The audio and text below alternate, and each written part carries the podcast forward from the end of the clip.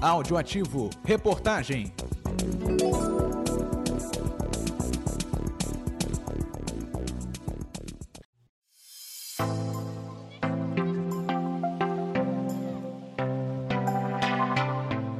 Em 2020, com os decretos por todo o país determinando o fechamento de grande parte dos comércios, os lojistas partiram em busca de novos métodos. A venda online deixou de ser uma opção de canal de venda e tornou-se a única opção. O mundo pós-pandemia é marcado por diferentes adaptações e ajustes. Quando olhamos para os métodos de consumo, vemos que essa necessidade de mudanças bruscas resultou na popularização do e-commerce no Brasil e no mundo.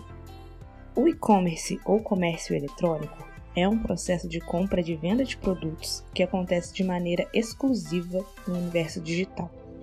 Esse modelo de negócio é realizado por meio de plataforma digital que permite que o consumidor consiga realizar compras e receber os produtos na sua própria casa, sem precisar se deslocar até a loja. O comércio online atingiu resultados surpreendentes nos primeiros anos de pandemia. Segundo uma pesquisa realizada pela empresa Critel, especializada em marketing digital, 56% dos consumidores brasileiros passaram a fazer compras online em 2020.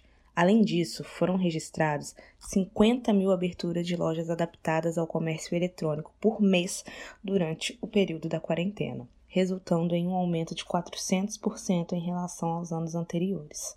Essas tendências cresceram com o decorrer dos anos, para além do período da quarentena. Algumas tendências que já eram observadas entre as lojas dos consumidores online ganharam espaços. E hoje vamos conversar com Fernanda Bongratz, CEO da loja virtual Baum. Fê, tudo bem? Conta pra gente um pouco de como é essa relação da loja virtual com o consumidor e os benefícios das redes sociais para o seu comércio.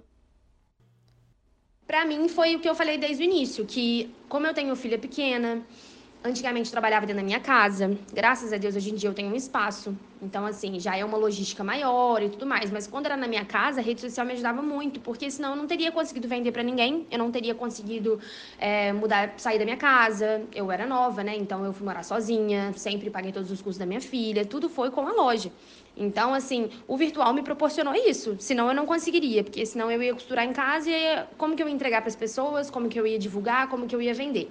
Então, desde o início, a rede social me trouxe frutos, assim, extremamente positivos. Mas eu entendo também que, por eu ser uma loja pequena, hoje em dia a gente está em expansão, graças a Deus, mas eu sou uma loja pequena, ainda consigo, né, dar conta de muita coisa. Eu acredito que por eu ser pequena, eu consigo ainda manter uma relação bem direta a gente tem um grupo, uma comunidade com mais de 300 pessoas, um grupo bem ativo que a gente fala todos os dias. Tem cliente minha do norte e do sul que se comunicam lá dentro e conversam, sabe? Então isso é muito bom. E eu que respondo lá. Então, assim, a dona da loja responder as clientes ali, ou saber que eu tô no WhatsApp o dia inteiro para te dar um suporte, é uma coisa que eu quero priorizar no momento que eu tô, porque eu ainda consigo, e porque minha loja ainda dá para fazer isso. Não quero abdicar, sabe? Mas eu sei que um dia eu vou ter que abdicar disso. É claro que a concorrência também se tornou maior, mas conhecer a fundo a necessidade dos consumidores, estar presente nas redes sociais, ter um bom processo logístico, um bom atendimento e, acima de tudo, transmitir confiança foram a chave para o sucesso. Reportagem de Kéturi Santos e Eduardo Goulart para Audioativo. Audioativo. Reportagem.